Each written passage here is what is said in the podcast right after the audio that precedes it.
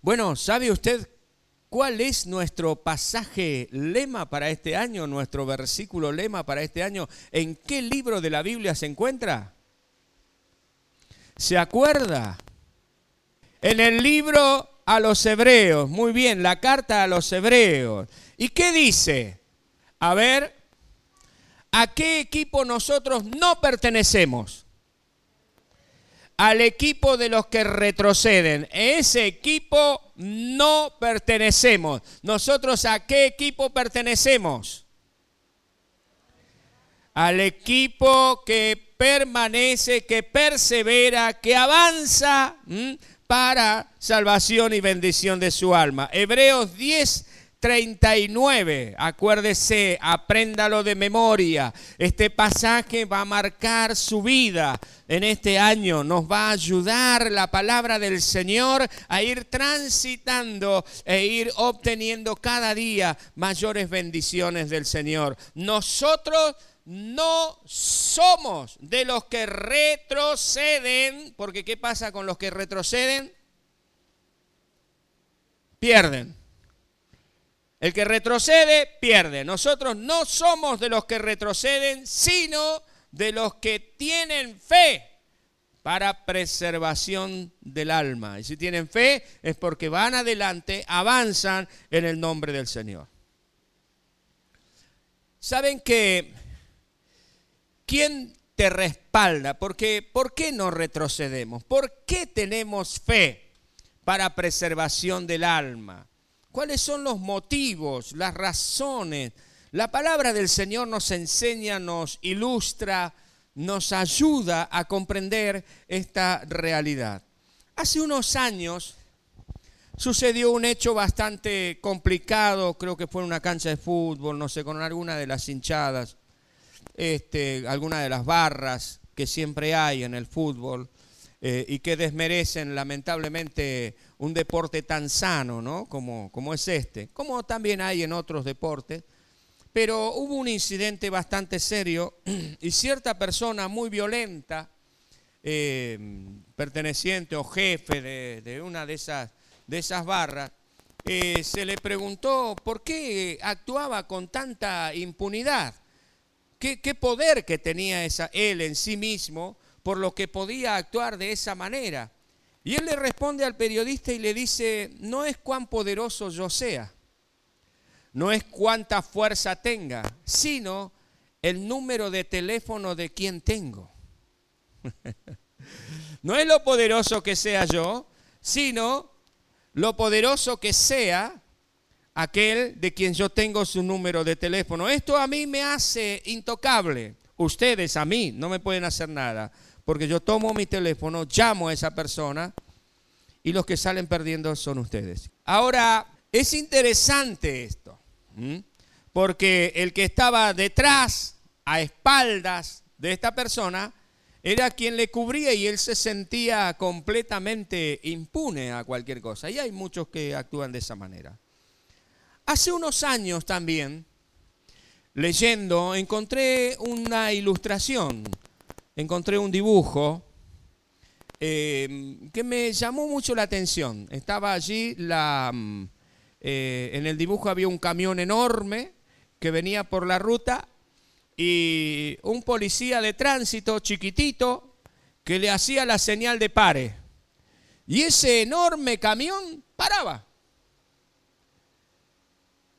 Ahora, ¿por qué paró ese camión? Si era un diminuto agente de tránsito.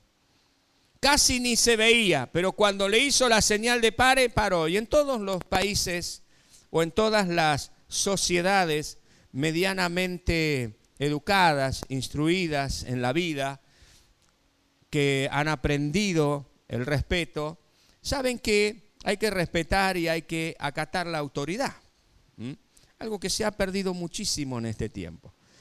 Pero este camionero no, no frenó semejante camión por la persona, sino por la investidura que esa persona tenía, por la autoridad que estaba representando, no por él, sino por la autoridad. Él quizás, este pequeño, diminuto agente de tránsito quizás estaba enfermo, estaba debilucho, tenía hambre y casi no podía pararse, pero cuando él al camión le hizo seña de parar, el camión paró. Ahora, es interesante esto, ¿no?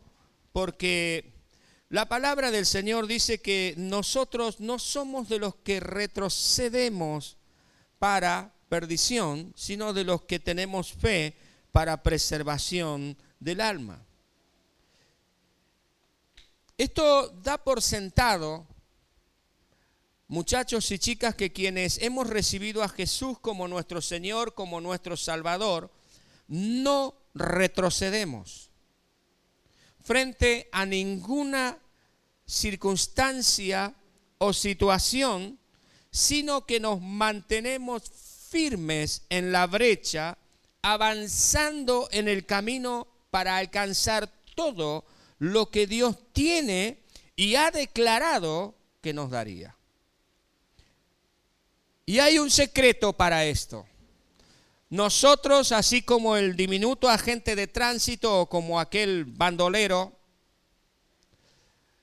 podemos marchar adelante con seguridad, con firmeza, porque como se dice ahora, tenemos espalda. Es decir, tenemos quien nos respalde. Tenemos quien está por nosotros. Tenemos quien nos está fortaleciendo.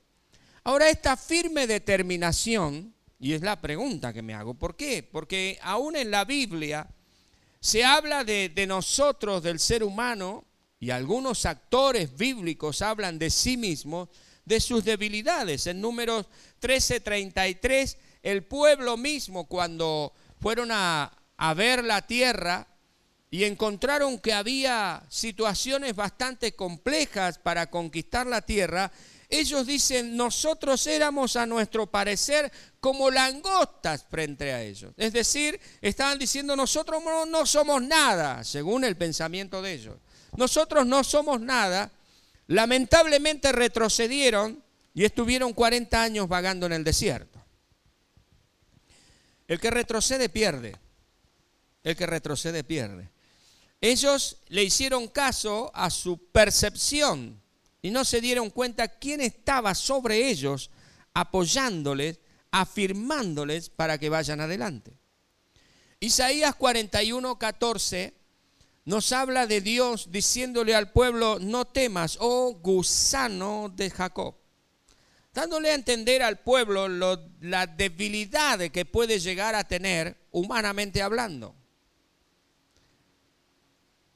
Es interesantísimo esto. Y en 1 Corintios capítulo 1, versículos 25 en adelante, el apóstol Pablo le dice a los hermanos, dice, miren que ustedes no son muchos poderosos, no son muchos sabios, no son muchos nobles, sino que lo vil, lo menospreciado ha escogido Dios. Y eso nos pone a nosotros en nuestro lugar. Entonces, ¿dónde reside? El apóstol Pablo dice de sí mismo, en 1 Corintios 2, 3, estuve con ustedes con mucha debilidad y temor y temblor. ¿Y por qué es que siempre estuvimos avanzando? ¿Por qué es que siempre estuvieron avanzando? ¿Por qué es que la iglesia del Señor sigue avanzando si quienes componen la iglesia del Señor están investidos de debilidad? ¿Por qué es que seguimos o siguen adelante? ¿Y por qué es que nosotros podemos seguir adelante? Porque la debilidad que tú sientes, el temor que tú sientes, no es el único que lo siente. A través de la Biblia nosotros encontramos infinidad de personajes que han atravesado por situaciones semejantes a las nuestras. Sin embargo, ellos vencieron. ¿Qué es, ¿Qué es lo que los diferenció? ¿Qué es lo que los caracterizó? ¿Qué es lo que hizo de ellos personas que pudiesen declarar, no somos de los que retroceden para perdición, sino de los que tienen fe para preservación del alma. Aquellos que alcanzaron promesas, que conquistaron reinos, que, ¿cuál fue su, su secreto?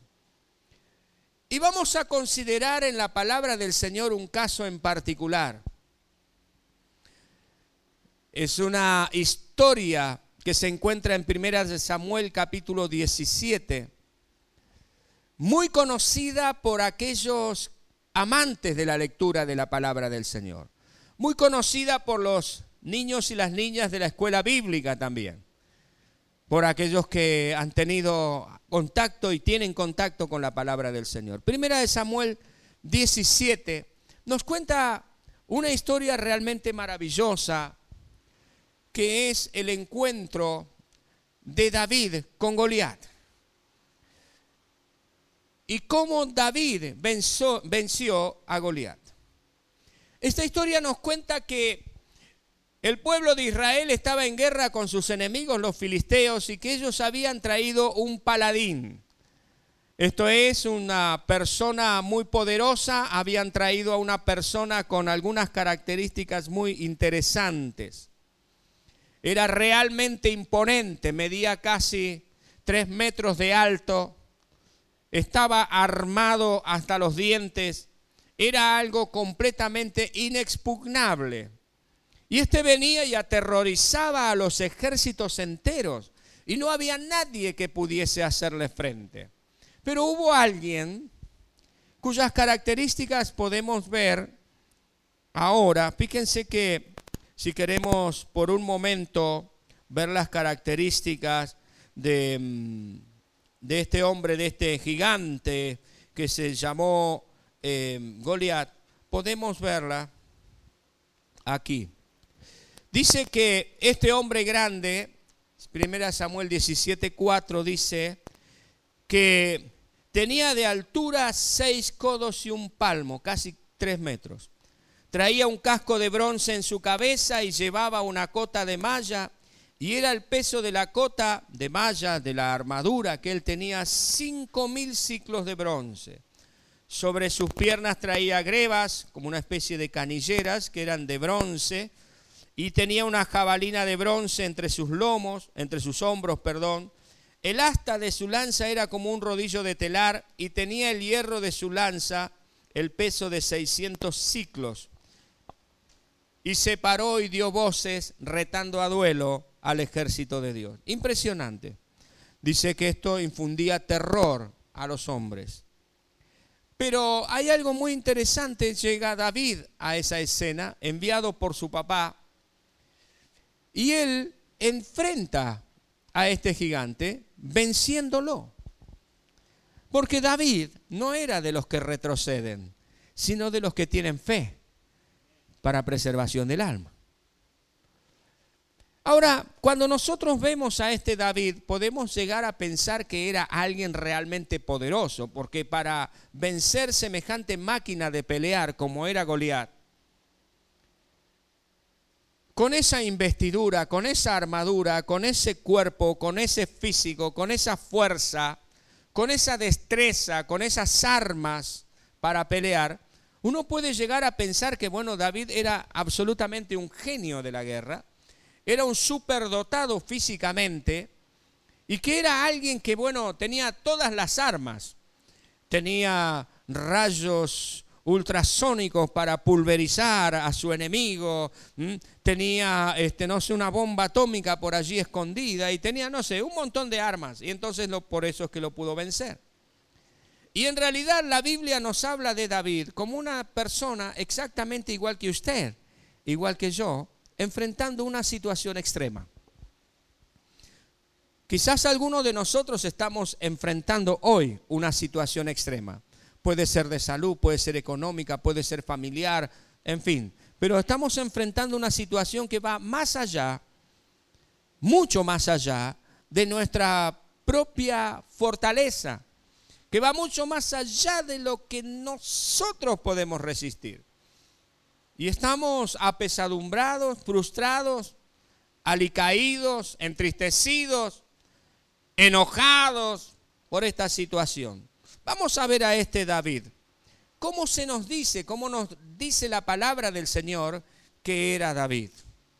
Fíjese en el versículo 14 y en el versículo 17 nos dice que ya de por sí David estaba como corriendo con desventaja, porque nos relata de que era el menor de ocho hijos, que lo tenían allí en el campo cuidando las ovejas y que era el cadete de la familia. Los hermanos mayores, porque eran potentes, porque tenían físico, porque tenían poder, ellos habían ido a la guerra, pero él había quedado allí porque era el más chico. Era el Benjamín, por así decir, de la familia. David era el octavo hijo. Tal es así que en cierta oportunidad, cuando Samuel va a preparar un banquete a la ciudad y llama al padre de David para comer con ellos, para hacer el sacrificio y participar del sacrificio con ellos. Samuel le dice a Isaí, el papá de David, dice, llama a tus hijos para que vengan. Isaí llamó a todos menos a David. Y esto Dios se lo hace notar a Samuel. Y le dice, Samuel, no están todos. Entonces Samuel le dice a, a Isaí, ¿no tenés otro hijo más por allí escondido? Y el padre como ahí, como con sorpresa, dice, ah, sí, Está el más chico que está allá atrás, eh, está con las ovejas. Entonces Samuel le dice, mira, llámalo para que venga, porque no vamos a sentarnos a la mesa hasta que él no venga. Era así como David estaba. Y la Biblia nos cuenta esto. Cuando él va allá, nos recuerda que era el octavo hijo y que tenía algunas particularidades también él tuvo que enfrentar algunas particularidades. Fíjense que ustedes en el versículo 33 de este mismo pasaje, del capítulo 17, él tuvo que enfrentar las críticas y las pálidas de aquellos que creían que sabían algo. Cuando se lo presentan al rey Saúl y le dicen, David quiere pelear contra el gigante, claro, normalmente Saúl lo mira y lo ve y le dice, no podrás tú ir contra él. No vas a poder. No vas a poder, porque él es un hombre de guerra desde su juventud, él es grandote, él tiene este armamento, este armamento, y vos sos el más chico, vos sos pastor de ovejas, vos no tenés nada para ir. Así que, ¿para qué vas a ir? Él contaba con el menosprecio aún de quienes le rodeaban como quizás tú cuentes con el menosprecio de quienes te rodean, que te están soplando al oído diciendo, no, esta situación es muy difícil, ya te sobrepasa y no vas a poder porque no sabes, porque no podés, porque no estudiaste, porque no esto, porque no el otro, porque no el otro. Muchas veces se enfrentan a estas cuestiones. Ahora, esto eran las partes que a David lo depreciaban. Y aún su propio enemigo, al ver a David allí frente a él, que le venía a presentar batalla, en el versículo 42, un poquitito más adelante de lo que leímos, dice, y cuando el filisteo miró y vio a David, le tuvo en poco, es decir, lo menospreció. No solamente que lo menospreció, sino que también lo depreció lo despreció y lo depreció, es decir, que le dio menos valor del que en realidad David tenía. Él le dice a David, eh, en el versículo 42 estábamos, cuando el filisteo lo vio y vio a David, le tuvo en poco. ¿Por qué? Porque era muchacho, es decir, jovencito, porque era rubio. Lo menospreció también porque era de hermoso parecer. Interesante, ¿no? Lo menospreció porque no, no tenía pinta de guerrero, no tenía pinta de poder hacer. Entonces dijo, esto no es nada, ¿no? Y lo maldijo y le dijo un montón de situaciones como a veces las situaciones a nosotros nos dicen. Es decir, se nos ríen frente a nuestra propia cara. Cosa de que nosotros retrocedamos y no alcancemos lo que Dios tiene para nosotros. Ese desafío que tienes por delante, que te está soplando al oído y te está diciendo, vos no podés, no vas a poder, no vas a dar, porque mira, no, no tenés suficiente este, sabiduría, no tenés suficiente seso para enfrentar eso. Así que olvídate, no vas a ser el profesional que, querés ser. Em, también eh, quizás, eh, bueno, no vas a poder por determinado motivo. Ahora, ¿en qué se basó entonces David? ¿En qué residía el poder en David para poder vencer, valga la redundancia, a este gigante, a este hombre de guerra? la residencia de la seguridad y el poder de la victoria de David. ¿En qué estaba? En primer lugar, en primer lugar, él quizás como persona era alguien despreciable y depreciable a los ojos del filisteo. Porque yo sé que más de uno de los que estamos aquí o de los que están este, compartiendo la reunión desde, desde, sus hogares, participando del culto, dicen, ah, era lindo, era joven, ¿quién no quiere ser como él? Pero para el, para el gozo, para el, para el, para Goliat, no era completamente despreciable. Y parece que era medio racista, ¿no? Porque también lo tuvo en menos porque era rubio.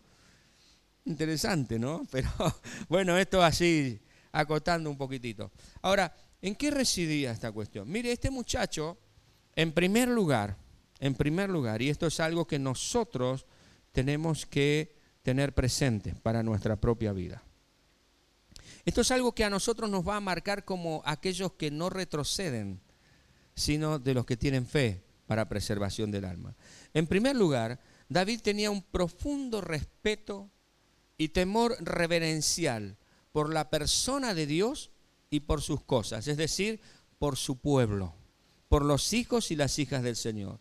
Cuando este filisteo salía a maldecir al ejército de Dios, David dijo, se nos cuenta en el versículo 28 del capítulo 17, dice, ¿quién es este filisteo incircunciso para venir y hablar de esa manera de Dios y del pueblo de Dios?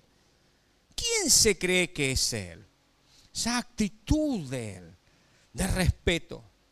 Mire, es lo primero que nosotros como hijos e hijas del Señor, y como aquellos que queremos avanzar en la vida debemos cultivar este hábito de tener en alta estima a Dios en primer lugar y también a sus cosas. La palabra de Dios, la oración a nuestros hermanos en Cristo, a la iglesia del Señor, respetarla y amarla con todo nuestro corazón. Es lo que David hacía, si no David no hubiese luchado contra ese hombre gigante que estaba atentando contra la seguridad del pueblo. Él amaba a Dios y también amaba a su pueblo, amaba a sus hermanos, amaba la obra del Señor. Y es por eso que él dijo, ¿quién es este incircunciso? En segundo lugar, David tomó y tenía una firme decisión de presentar batalla y no rendirse. Otra condición importante. Es la decisión. David no dijo, ah, qué, lindo, qué lindo sería ir y pelear contra este hombre y vencerlo y así de esa manera liberar al pueblo. Ah, qué lindo sería ganar niños para Cristo y instruirles en las cosas del Señor para liberarlos de la trata de niños y del maltrato infantil. Qué lindo sería ganar eh, damas para Dios y poder cubrirlas para que no sufran violencia. Qué lindo sería traer hombres a los pies de Cristo para que ellos pudiesen conocer al Señor y de esa manera ser transformados y ser mejores padres, mejores esposos. Qué lindo. No, David no dijo qué lindo sería. David lo que dijo, fíjese, sus palabras fueron en el versículo 32, iré y pelearé contra este filisteo. No dijo qué lindo sería. Él dijo yo lo voy a hacer. Y es la decisión que nosotros debemos tomar.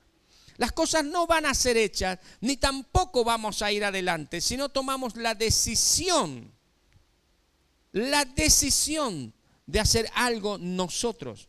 Él se puso, él dijo, iré yo y pelearé. ¿Cómo vamos a salvar a los niños si no vamos nosotros y peleamos esa batalla? ¿Cómo vamos a librar a los jóvenes, a los adolescentes de aquellas situaciones que le rodean, de la droga, de los hábitos malignos, de la pornografía y de tantas otras situaciones, si no vamos nosotros y ponemos nuestra vida por ellos, como lo hizo David? La firme decisión de poner nuestra mano en el arado, como dijo el Señor Jesucristo. Nadie es digno de ser mi discípulo si no pone su mano sobre el arado. Pongamos la mano en el arado. Dispongámonos a ir adelante. Dispongámonos a ir adelante en el nombre del Señor. Pongámonos a luchar en el nombre de Jesús. Tomemos la firme decisión Y el punto clave, donde radicó su, su poder, su fortaleza, fue su confianza en Dios. David era menospreciado por su familia, fue menospreciado por su contrincante, fue menospreciado por el rey, pero él sabía en quién había creído. Y él tenía puesta su confianza no en él, en lo que él podía llegar a saber, porque cierta experiencia tenía él, porque había luchado contra osos, contra lobos. Pero su, su confianza no estaba puesta en él. Su confianza estaba puesta en aquel que le daba espaldas. ¿Y quién era el que le daba espaldas? El Señor. Él tenía el número de teléfono del Señor. Él tenía contacto directo con Dios. Él marcaba allí por medio de la oración y sabía que su Dios no le iba a fallar jamás. El punto clave de la experiencia esta es su plena confianza en Dios. David era consciente, era consciente de las armas utilizadas por su oponente. Él las vio, él sabía lo que eran. Eh, la lanza, la jabalina, cómo estaba cubierto el casco, todo lo demás. Él lo estaba viendo y sabía que era realmente peligroso, pero su mirada no estaba puesta en eso. No negaba la existencia ni de la lanza ni del poder de Goliat. No, no lo negaba. No era necio. Pero sí su mirada estaba puesta en quien era su respaldo. Su mirada estaba puesta en el Señor. Él le responde a Goliat en el versículo 45 en adelante, dice, yo vengo a ti en el nombre de Jehová de los ejércitos, el Dios de los escuadrones de Israel. Dios te va a entregar en mis manos hoy y yo te voy a vencer. Gloria a Dios. No estaba puesta su mirada en lo difícil de la situación, sabía que era difícil. No estaba puesta su mirada en la fiereza de su opositor, sabía que era complicado el asunto. No estaba puesta su mirada en que los demás lo habían despreciado, de que era olvidado de su familia, de que le tenían en poco. Tampoco sus oídos estaban puestos en aquello que le había dicho Goliat. Sos un, ¿eh? sos un cualquiera sino que su mirada estaba puesta en el Señor, su confianza estaba puesta en el Señor, aleluya, y su fe estaba puesta en el Señor. Dios te entregará hoy en mi mano y yo te venceré. El punto aquí, mis amados hermanos y hermanas, es que tú y yo, humanamente hablando, no representamos gran cosa quizás. Quizás seamos débiles y con tantas falencias. El punto no está allí. El punto no está en nuestras debilidades. El punto no está en que tenemos algunas situaciones que quizás nos falta alcanzar. El punto aquí es que Dios, Dios está a tu lado. El punto aquí es que Dios está con nosotros. ¿Mm? No es lo poderoso que nosotros podamos ser, sino en lo poderoso de aquel que está a nuestro lado. Aquel de quien nosotros tenemos su número. Muchos tienen el número de teléfono de la pastora y cuando están en situaciones complicadas llaman a la pastora y saben que la pastora les va a atender y que va a orar por ellos y que Dios va a hacer un milagro. Gloria a Dios porque es así. Pero gloria a Dios también por aquellos que saben hablar con Dios y además de hablar con la pastora y de pedir oración a la pastora, a los líderes, al, al cuerpo de intercesión, ellos mismos se dirigen a Dios porque saben que de Él es la batalla. Así dice el Señor, marchad y no temáis, porque no es vuestra la guerra, sino que es del Señor. Amén. Esto es lo maravilloso. Hebreos 11, 24 dice de los héroes de la fe que apagaron fuegos impetuosos evitaron filo de espadas y algo tremendo, sacaron fuerzas de debilidad. ¿Por qué? Porque pusieron los ojos en Jesús, el autor y consumador de la fe. Isaías 41, 8 en adelante dice, pero tú Israel, siervo mío eres tú. Jacob, a quien yo escogí, descendencia de Abraham, mi amigo, porque te tomé de los confines de la tierra y de tierras lejanas te llamé y te dije, te dije lo que Dios dice para usted, para usted allí, sí, para usted que está allí, para ti, mi hermano y hermana que te menosprecias tanto. Dios te dice, mi siervo, mi sierva eres tú. Te escogí y no te deseché. Parece lo mismo, pero no es lo mismo. Dios te podría haber desechado, podría haber dicho no, pero sin embargo dijo, no, no, no, no, venga para acá. Yo te elegí, yo te escogí le da doble fuerza a esto. Si Dios te llamó, es porque quiere hacerte un vencedor o una vencedora. Estás aquí, estás allí, escuchando esta palabra, porque Dios te ha hecho un vencedor o una vencedora. No puedes volver atrás, no puedes retroceder, porque Dios es tu espalda, Dios es tu amparo, Dios es tu fortaleza. El Señor es tu pronto auxilio. Siguiendo con este pasaje, dice, te escogí y no te deseché. No temas, no tengas miedo porque yo estoy contigo. No desmayes porque yo soy tu Dios que te esfuerzo. Siempre te ayudaré, siempre te sustentaré con la diestra de mi justicia. He aquí que todos los que se enojan contra ti serán avergonzados y confundidos, serán como nada y perecerán los que contienden contigo. Pueden ser muy, mucho más poderosos, pueden tener mucho más inteligencia, pueden tener mucho más recursos, pueden tener lo que sea. Pero Dios dice, yo estoy contigo, así que no les tengas miedo porque van a caer vencidos en el nombre del Señor. La situación que sea, mi querido, mi querida, Dios te ayuda a salir adelante. Perecerán los que contienden contigo, es decir, morirán, caerán abatidos. Buscarán a los que tienden contienda contigo y no los vas a encontrar. Serán como nada y, cosa que, y como cosa que no es aquellos que te hacen la guerra porque yo Jehová, allí el Señor se pone él mismo. Yo Jehová, aquí está mi número de teléfono. Anótalo. Esto es lo que Dios le está diciendo al pueblo. Aquí está mi número de teléfono, anótalo. Porque no está en el poder que tenés vos, sino el número de quien tenés. No está en el poder que tenés vos, sino el número de quien tenés. Aquí está mi número de teléfono, dice el Señor. Anótalo. Yo Jehová soy tu Dios que te sostiene de tu mano derecha y te dice, no temas, yo te ayudo. Aleluya. No temas, gusano de Jacob. Volvemos al pasaje del principio. ¿eh? Oh vosotros los pocos de Israel, yo soy tu socorro dice Jehová, el Santo de Israel es tu redentor. El Santo de Israel es tu redentor.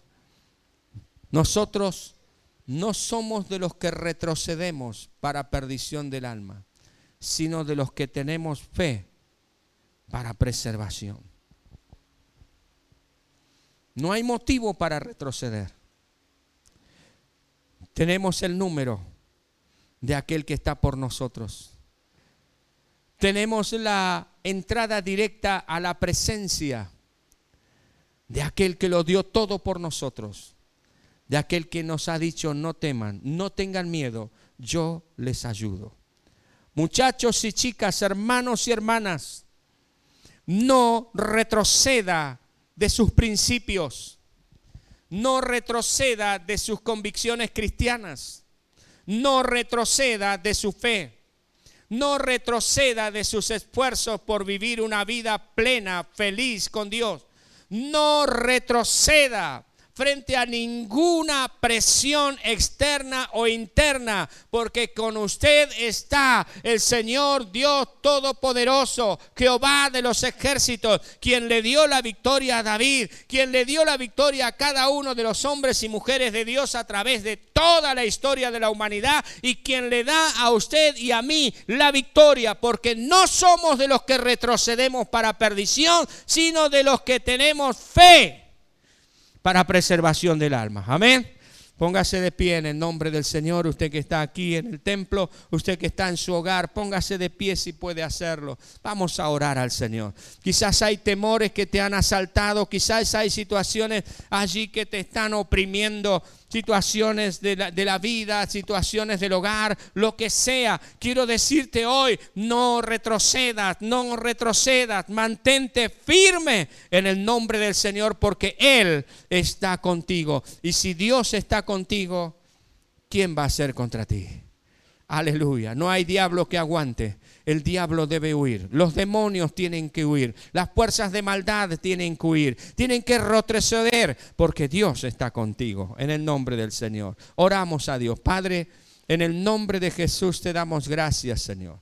Te damos gracias por tu bendición. Te damos gracias por tu misericordia. Te damos gracias por tu amor, Señor. Te damos gracias, Padre, oh Dios eterno, por tu palabra. Gracias, Señor. Gracias, gracias, gracias, Señor. Oh Dios, porque somos del equipo, Señor eterno. Oh Padre, que, Señor, persevera, que tiene fe para preservación del alma. Somos del equipo, Señor eterno. Oh Padre, que aún viendo las circunstancias complejas, difíciles. Oh Dios, quienes viendo aún las crisis, Señor, oh Padre, no caen, no caen frente a estas situaciones, sino que, Señor, no Dios, nos mantenemos firmes, tenemos fe para preservación del alma. Señor, oh Dios, este espíritu de lucha, este espíritu de fortaleza, este espíritu de fe, este espíritu de confianza y de perseverancia, Señor Señor oh Dios, sea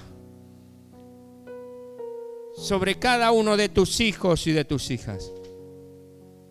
En el nombre de Jesús. En el nombre de Jesús. En el nombre de Jesús. Es verdad que humanamente, Señor, oh Dios, somos débiles, que tenemos limitaciones. Señor, el mismo apóstol Pablo lo declaraba soy débil. Pero él pudo decir algo tan interesante, que cuando soy débil entonces soy fuerte, porque allí se manifiesta tu poder, Señor. Gracias, Señor, porque tu palabra nos muestra hombres y mujeres a través de la historia que también nos demuestran sus debilidades, que fueron seres humanos con temores, con conflictos, algunos despreciados por los demás. Depreciados, Señor, no tenidos en cuenta, ofendidos. Señor, que su ánimo y su, Señor, o oh Dios, su voluntad podrían haber decaído, sino que, Señor, ellos se mantuvieron firmes porque no eran de los que retrocedían, sino de los que tenían fe. Pero no una fe ciega, sino una fe cimentada una fe fundada, fundamentada, arraigada en ti, Señor. En aquel que dijo, no temas, yo te ayudo. Señor, este hombre gigante, Goliat, vino a David con todo su armamento, con todo su poderío. Y aparentemente a vistas de cualquier ser humano tenía todas las de ganar. David no tenía absolutamente nada para vencer, solamente una bolsita con unas piedras y una onda. Pero Señor y su bastón de, de pastor de ovejas. Por eso es que para menospreciarlo, su oponente le dijo, tú vienes a mí con palos como si yo fuera un perro. Con eso no me vas a vencer. A veces el enemigo viene a nosotros y nos dice, Vos venís a mí con oración, con confianza, con lectura de la palabra. ¿Qué te pensás que soy yo? Oh Dios, pero es el arma más poderosa que nosotros podemos esgrimir. Porque frente a todas estas situaciones, David pudo decirle, tú vienes a mí con todo este armamento. Tú me atacas física, psicológica y emocionalmente. Pero yo vengo contra ti. Yo vengo contra ti. Mm. Fíjate quién está detrás mío. ¿Lo puedes ver? Ese es Jehová de los ejércitos. El que viene detrás mío. Él. El que está sobre mi vida. El que está sobre mi corazón. El que está sobre mi cuerpo. El que está sobre mi mente. Ese es Jehová de los ejércitos. Y Él te va a entregar hoy en mis manos. Y yo te voy a vencer en el nombre de Jesús.